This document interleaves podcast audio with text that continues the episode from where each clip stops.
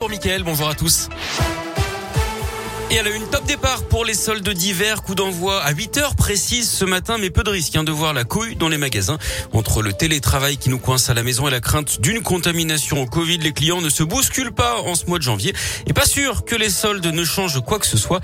Annabelle est responsable d'une boutique de puériculture dans la région. Écoutez-la. Avec l'expérience des années euh, précédentes, euh, je trouve que c'est encore euh, une année qui est plus incertaine finalement que les autres. Et je suis toujours très positif quant à, au flux client au magasin. Là par contre, c'est vrai que c'est vraiment très calme. Donc je suis pas forcément euh, bien enthousiaste pour ces soldes, mais, mais j'espère me tromper. Les commerçants ne doivent pas contrôler le pass sanitaire, mais ils peuvent avoir à respecter des jauges et à limiter l'affluence dans les boutiques. Dans l'actu également, 75% de grévistes et la moitié des écoles fermées demain. Ce sont les projections du syndicat SNUI PPFSU pour la mobilisation dans les écoles prévues ce jeudi.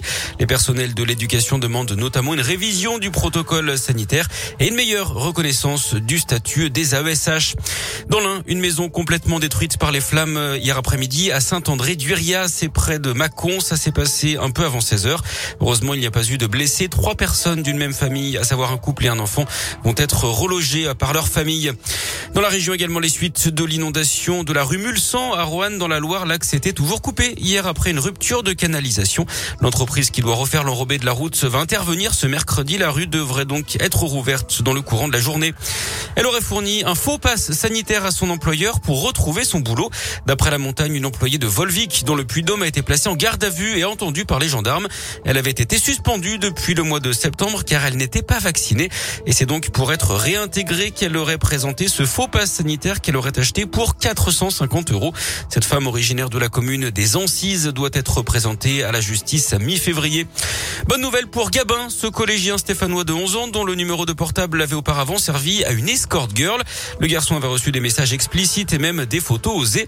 D'après le progrès, Bouygues Télécom lui a finalement attribué un nouveau numéro. La compagnie va également faire un geste commercial pour la famille après le buzz suscité par cette affaire. Et puis en bref aussi dans la région, deux stars d'internet en dédicace à Lyon aujourd'hui les youtubeurs McFly et Carlito qui avaient notamment relevé un défi avec Emmanuel Macron l'an dernier. Ils viennent présenter leur dernier album intitulé Notre meilleur album. Ils seront en dédicace à la Fnac de Lyon-Bellecour à 15h. C'est sur inscription à cause du contexte sanitaire. Il faut également être muni du pass sanitaire. Et puis on termine ce journal avec du sport et du foot. On parle de la Coupe d'Afrique des Nations, la Cannes.